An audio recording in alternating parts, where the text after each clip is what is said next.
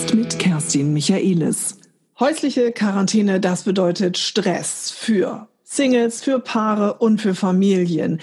Welche Strategien es gegen den gefürchteten Corona-Lagerkoller gibt, das weiß jetzt hoffentlich der bekannte Fernsehpsychologe Michael Thiel. Hallo Michael. Moin Kerstin. Ja, Michael, was können denn zum Beispiel Singles machen? Denn das ist besonders dramatisch. In Großstädten wie Hamburg gibt es ja überdurchschnittlich viele Singles. Wie können die mhm. sich wappnen, damit sie nicht langsam durchdrehen und denken, mir fällt sowas von die Decke auf den Kopf? Das glaube ich gern. Und zwar nicht nur die jungen Singles, sondern auch die älteren Singles, die womöglich auch noch zur sogenannten Risikogruppe gehören, die also möglichst gar nicht raus sollen und nicht ankaufen sollen. Also, ihr Lieben, es geht eigentlich darum, schon von vornherein, wenn man Single ist, dann muss man darauf achten, dass man Netzwerke pflegt. Ja, nützt nichts. Das heißt, auch jetzt in dieser Zeit, wir haben die Elektroniktesten, so wie wir jetzt auch. Äh, jeder, egal wie alt, äh, sollte bitte schön vernetzt sein mit dem Smartphone, mit dem Computer und sollte dann den Telefonapparat haben und sich dann wirklich nicht scheuen, auch Leute einfach anzurufen. Also jetzt in dieser Corona-Zeit ist Netzwerken das Mittel Nummer eins. Für Singles und für alle anderen auch. Und bitte nicht, nicht äh, jetzt sagen, nee, ich will da nicht anrufen, weil der denkt denn irgendwas. Nein, man kann anrufen und sagen, du was, mir fällt im Moment echt die Decke auf den Kopf und wir haben uns so lange nicht mehr gehört. Ich will einfach mal deine Stimme hören und dann quatschen wir ein bisschen. Das hilft schon. Also ja, dieses Gegen, ne, so. Und jetzt äh, wirklich keine falsche Bescheidenheit, weil vielleicht weiß der andere im Moment auch das Witze anzufangen. Und plötzlich kann sich eine wunderbare ähm, Telefonfreundschaft wiederentwickeln. Genau. Und letzter Tipp noch, Kerstin, dazu, dazu, äh, weil ich habe einen Klienten, der macht das zauberhaft mit seiner Familie, der ist auch Single und Familie ist in ganz Deutschland äh, verteilt. Die machen jeden Abend eine Art Familienvideokonferenz. Zauberhaft. Super, du sprichst es an. Es gibt natürlich nicht nur Singles, auch andere Leute, wie Paare zum Beispiel. Ich glaube, das kann mhm. auch manchmal eine besondere Herausforderung sein. Einerseits, wenn man zusammen lebt oder ja. andersherum, wenn man eine Fernbeziehung führt und die diesmal wirklich ganz fatal ist, weil man ja sich wirklich nicht besuchen kann. Mhm. Fangen wir mal mit den normalen an. Das heißt, die, die jetzt plötzlich aufeinander hocken. Und ähm, ich mache ja auch Paarberatung. Und das ist jetzt tatsächlich so, dass äh, gerade gestern hatte ich eine Beratung, da sagte eine junge Frau zu mir, ähm, ist ja alles ganz schön, aber bei uns kracht das sowieso schon so ein bisschen. Und jetzt habe ich den Alten die ganze Zeit bei mir. Ich kann doch nicht mal in Ruhe telefonieren, weil ich habe mal das Gefühl, der sitzt mir hier im Nacken und, und kann, nee, und, äh, und das ist jetzt ganz psychologisch gesprochen für mich so, dass äh, Konflikte, die vorher da waren, unter Corona und diesen, diesen Dichtestress jetzt nochmal aufblühen, wie unter so einem Vergrößerungsglas. Und da ist mein Tipp, ganz simpel, Kerstin, wie beim Boxkampf, wenn es anfängt, unfair zu werden, wenn man merkt, man benutzt böse Tiernamen oder man, es steigt sich wirklich äh, in einen hoch, auseinandergehen. Jeder in seine Ecke. Womöglich, der eine geht ein bisschen raus, kann man ja machen allein, der andere geht in ein anderes Zimmer, bis sich das alles wieder ein bisschen gesetzt hat und dann kommt man zusammen. Wichtig, Kerstin, zu wissen, Stress und Streit ist immer Stress, verhindert gutes Denken, verhindert kognitives, logisches Denken. Deswegen knallt es bei Streitigkeiten immer so unter der Gürtellinie. Auseinandergehen, runterkommen, zusammen. Ja, bestens äh, wäre das natürlich so idealerweise, ähm, um auch, ja, ich sag mal, Gewaltausbrüche zu verhindern. Auch da gibt es ja große Befürchtungen, dass äh, Gewalt ja. zunimmt zum Teil. Und, und das ist und das ist nicht nicht ungerechtfertigt. Also ich habe es auch gelesen und ich weiß es auch, dass also viele auch Beratungsstellen schon Alarmstarke, Frauenhäuser sind voll. Und das will ich an dieser Stelle auch mal deutlich sagen. Also wenn ob Männchen oder Weibchen, meistens sind es also die Frauen, wenn es anfängt, richtig bedrohlich zu werden, in Richtung Gewalt zu gehen, es gibt genügend Beratungstelefone, auch die Nummer Kummer, auch was, was, äh, was Kinder angeht. Ihr ruft da bitte an und holt euch Hilfe. Es hat, es muss hier keine Heldenhaft sein. Also wenn es wirklich zu brisant ist, dann telefonieren kann man in der Regel, dann holt ihr euch Hilfe, notfalls ruft ihr auch die Polizei. Ja, wichtiger Appell. Du hast die Kinder schon mhm. angesprochen. Die Familien sind auch einer besonderen Situation gerade ausgesetzt. Ja. Die Kinder haben Homeschooling, die Eltern haben Homeoffice. Äh, das muss organisiert werden. Das geht zum Teil mhm. schwierig in kleineren Wohnungen. was sind so deine Tipps, wie man da den mhm. Alltag strukturiert, wie man da auch noch ein gutes. Miteinander hinbekommt? Du hast schon das Stichwort genannt, eine Struktur. Na klar, wenn man jetzt so, so zu Hause ist und alle haben irgendwie frei, dann fängt man auch an, ein bisschen länger zu schlafen, ist so schön, ein bisschen länger zu frühstücken, ist so auch ein bisschen so. Das mag vielleicht die ersten zwei, drei Tage ganz toll sein. Aber dann kommt irgendwann die Langeweile, dann geht man einen auf den. Entschuldigung, ich hatte letzten äh, tatsächlich auch eine Klientin, die gesagt hat, also Entschuldigung, Herr Thiel, mein Mann, der, der duscht sich noch nicht mal richtig vernünftig, der fängt an zu muffeln. Kein Witz. Also man lässt sich oftmals dann auch noch gehen in der Situation. Und das geht gar nicht. Also Struktur heißt erstens, äh, ich sag mal nicht so streng so ein atmenden Terminkalender, so nennen wir Psychologen das. Das heißt, wenn wir sagen, pass auf Leute, wir stehen alle zwischen sieben und acht auf. Dann frühstücken wir zusammen so zwischen acht und neun und dann geht mal so jeder seiner Wege, jeder macht seinen Kram. Wenn du noch ein Pubertier womöglich zu Hause hast, dann musst du sowieso erstmal in sein Zimmer eine Runde chillen und telefonieren. Darf er auch. Und dann treffen wir uns auch da immer mal wieder. Ein schöner Tipp, der, der gut funktioniert, ist, dass man sich ähm, einmal den Küchentisch zusammensetzt und dann darf jeder, auch die Kleinen wie die Großen, ähm, sich ein Highlight, was er sich wünscht, was wir in der Woche machen, darf er sich dann aufschreiben auf einen Zettel und, so, und dann wird nachher ausgelost, welches Highlight ist heute an dem Tag dran. Also wenn Mutti gerne Käsekuchen backen will, dann darf sie das machen. Wenn, wenn Papa mit seiner äh, Carrera, Eisenbahn, Autobahn spielen will, dann darf er das auch. So, verstehst du? Also auch da wieder Nähe, Distanz, den Wechsel haben. Mhm. Die Kinder, das ist etwas, was dir auf jeden Fall ganz doll am Herzen ja. Äh, den hast du dich besonders verschrieben. Und zwar hast du ein ganz ja. aktuelles Projekt und zwar auch ein Podcast-Projekt. Jo, und zwar mit, mit meiner Frau Annika, äh, auch für die Stiftung Kinderjahre in Hamburg, äh, zusammen mit einem Kinderarzt auch, also das ist ganz seriös. Ähm, Kerstin, es wird drüber geredet, was ich, äh, die Wirtschaft muss wieder in Gange kommen und äh, Fußball fällt aus und alles Mögliche. In der ganzen Corona-Diskussion kommen mir die Kinder zu kurz. Definitiv. Und das, und die leiden. Kinder leiden, wenn wir von über Streik gesprochen, gesprochen haben. Die haben feine Antennen, die spüren, dass irgendwas nicht in Ordnung ist und je kleiner, umso eher beziehen sie das auch noch auf sich und sagen, ich habe wahrscheinlich irgendwie Schuld an allem und ich habe Mist gebaut und deswegen ist es so. Also, wir haben, Annika, meine Frau und ich, wir haben einen Podcast, der heißt Hallo, ich bin Manfred. Ähm, den haben wir genannt. Und zwar ähm, ist da eine sprechende Stoffratte, das ist Manfred. Der lebt tatsächlich auch bei uns mit in, der, in, in unserer Wohnung. Das ist Annika Stofftier. Und der redet mit mir als einem Freund und Psychologen auf kindliche Art und Weise. Der fragt nämlich zum Beispiel, ähm, der nennt mich Tilly, der sagt, Tilly, und lispelt so ein bisschen, was ist Corona? Erzähl mir das mal. Oder die zweite Folge, die mir ist langweilig, was soll ich tun? Die dritte Folge, die haben wir vorgestern gehabt, ganz wichtig. Ähm, Manfred mag keinen Streit und macht keine Haue, weil es oft auch vorkommt. Was kann man da tun?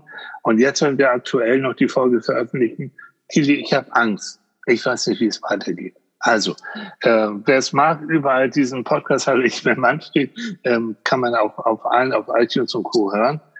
Und zum Abschluss, die an jeden Fall gibt es immer eine kleine Traumreise, eine kleine Entspannungsübung. Und wie wir jetzt schon vom Feedback, ja, das kommt gut an. Die Kinder schlafen ein und die Erwachsenen meistens auch, wenn sie es mithören. So. Du hast es schon gesagt, äh, bei, bei äh, Apple Podcast äh, kann man das abonnieren, überall finden, bei Podcast. Überall, auch auf was, was wir so Spotify und so weiter und so fort auch. Mhm. Ähm, du hast das Thema Gewalt angesprochen. Das würde ich gerne auch ansprechen, weil auch da gibt es die Befürchtung, dass ähm, Kinder tatsächlich auch zu Opfern werden könnten in ja. dieser Situation. Was würdest ja. du jetzt auch noch mal hier über meinen Kanal jetzt den Menschen an, den, an die Hand mhm. geben, an Strategien, wie Kinder wirklich besonders geschützt werden können? Strategie Nummer eins ist nicht weggucken, nicht weghören, sondern hingucken und zuhören. Und das gilt für Verwandte genauso wie für Nachbarn. Wenn ich merke, da kommt, da sind Geräusche in der Nachbarswohnung und ein Kind fängt äh, ständig an zu weinen und so weiter, dann klingel ich und frage, ob ich irgendwie was helfen kann. Ähm, egal wie. Und wenn ich merke, äh, da, da passiert nichts und, und es ist, ich habe das Gefühl, da ist wild, da brennt es wirklich, dann auch, kann ich auch da 112 anrufen. Ich kann auch anonym äh, beim Jugendamt Bescheid sagen und eine Meldung geben. Es geht um hilflose Kinder. Und jedes hilflose Kind braucht mindestens einen Erwachsenen, der zuhört und der guckt und der dann auch das Herz in der Hand, in, in, in der Hand hat und sagt so, ich, ich mische mich jetzt ein. Für Erwachsene, ähm, wenn die nicht weiter wissen und äh, merken, ich stehe kurz davor, mein Kind auch zu schlagen, auch da bitte Beratungstelefon. Es gibt da die Nummer gegen Kummer, kann man überall im Internet finden. Das ist für Kinder, für Jugendliche und neu auch für Eltern, die nicht mehr weiter wissen. Und da sitzen dann Kollegen, die zumindest erstmal zuhören und dann auch Tipps geben und eventuell dann auch Lösungsmöglichkeiten vorschlagen. Ja, gut, dass du das nochmal erwähnt hast, dass es wirklich Hilfsangebote gibt Unbedingt. und man natürlich auch jetzt in diesen Zeiten oder auch gerade in diesen Zeiten nutzen mhm. kann und auch nutzen sollte. Mhm. Was machst du denn jetzt überhaupt in Zeiten der Krise? Du hast deine Annika schon erwähnt, ihr seid hey, ja, schon verheiratet. Ja, ja, ja, ja. Was ist mit dir? Du aber noch, hoffe ich, ne? Ja, danke. Doch, alles, alles Kerstin. Nein, ich bemühe mich. Das Schöne ist, äh, Annika und ich, wir kennen uns ja schon sehr, sehr lange, schon seit über 30 Jahren. Und wir haben schon viele Situationen ähm, auf ganz engen Raum auch durchgestanden. Also wir waren äh, über Jahre hinweg auf den Lofoten in einer kleinen, kleinen Hütte und monatelang und haben wir Bücher geschrieben. Das heißt, wir, wir können miteinander auch auf Enge gut klarkommen und gehen aber auch dann wieder auseinander. Jeder macht seinen eigenen Kram. Dann haben wir Projekte wie eben dieses gemeinsame mit, mit Manfred, mit unserem Podcast. Wir arbeiten also auch zusammen. Aber dann auch wirklich, genauso wie ich es vorhin gesagt habe, jeder geht dann, ich gehe in mein Zimmer, Annika geht in ihr Zimmer, jeder macht seinen Kram und Annika sagt so deutlich, du, ich muss jetzt echt mal meine Ruhe haben, du gehst mal auf den Geist. und dann hat sie recht und dann hau ich auch ab und dann treffen wir uns wieder. Also bitte, bitte, Nähe, Distanz. Jetzt, wo es zwangsläufig zu viel Nähe zu viel Dichtstress äh, entsteht, dann müssen wir das über den Verstand hin, müssen wir das äh, entzerren. Und letztes noch, Kerstin. Also Annika geht's toll, toll, toll gut. Mir geht's auch toll, toll, toll gut so. Äh, und das ist eigentlich das Wichtigste. Also wir sind äh, gesund, noch gesund, wie auch immer. Ähm, und das, das, das ist das Aller, Allerwichtigste. Und das gilt für Familien und für Paare genauso. Wir sollten eigentlich jetzt jeden Morgen, wo es nicht weh tut, wo wir keinen Schnupfen haben und wo wir keine Symptome haben in Richtung Corona, sollten eigentlich jeden Morgen aufstehen und sagen, yes, toll, Gott sei Dank, uns geht's gut und dann echt den Tag genießen. Genießen. Und wie genießt du den? In schöner Natur, bei ja, einem ja. Buch oder was sind so deine ähm, ich, ja, lesen, ja, schon, das, das auch. Ich äh, habe tatsächlich auch, ich habe im Moment so eine Meditations-App entdeckt für mich. Äh, ich mache mal Scheichelkammel. Das ist so mein, meine, es gibt ganz viele. Hier heißt, ähm, äh, äh, Gott, das komme ich gar nicht drauf. Seven, seven, seven, seven, seven, irgendwas. Ist egal. Kann man auf jeden Fall. Was denn? So, auf alle Fälle ist eine Meditations-App und da gibt es noch verschiedene andere.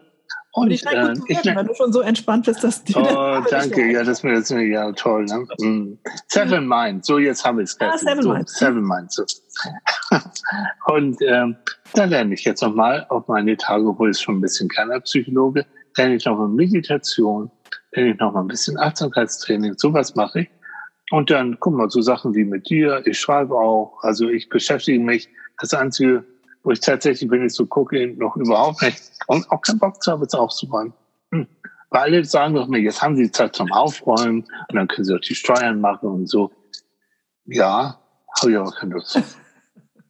Wir werden ja vielleicht noch ein bisschen länger diesen Zustand haben. Nicht, dass wir uns das jetzt wünschen, aber ich glaube, du wirst noch Zeit genug haben zum Danke, Aufräumen. Aber wir werfen ruhig mal den Blick äh, schon mal nach vorne. Mhm. Es gibt ja irgendwann auch so eine Phase, ich sag mal, in, in der Phase der Aufarbeitung, äh, mhm. die ja irgendwann kommen. Und ähm, mhm. was sind so deine Tipps, wie wir dann, wenn wir uns jetzt mal nach vorne beamen, in den Herbst mhm. vielleicht, wie wir diese Zeit aufarbeiten? Welche Folgen wird das haben für uns äh, seelisch, aber ich sage mal vielleicht auch nicht nur negative, sondern auch vielleicht positive. Was, was würdest du da denken? Kerstin, fangen wir mal mit dem Positiven an. Also ich erlebe es hier in meiner Umgebung, dass tatsächlich ähm, sehr deutlich Leute mehr an andere denken als an sich selbst. Heißt, ich gehe einkaufen und rufe einmal bei der Nachbarin an, die ist über 80 kennt, so Kleinigkeiten. Ich achte darauf, dass wenn ich im Fahrstuhl bin, dass ich da dann auch alleine bin oder da ist einer schon drin, dass sie sagt, ich, fahren Sie mal, ich nehme den nächsten, damit es nicht zu dicht wird. Ähm, das würde ich mir wünschen, dass auch nach Corona vielleicht wir ein bisschen mehr an andere denken, ein bisschen aufmerksam, ein bisschen hilfsbereiter, empathischer sein würden könnten.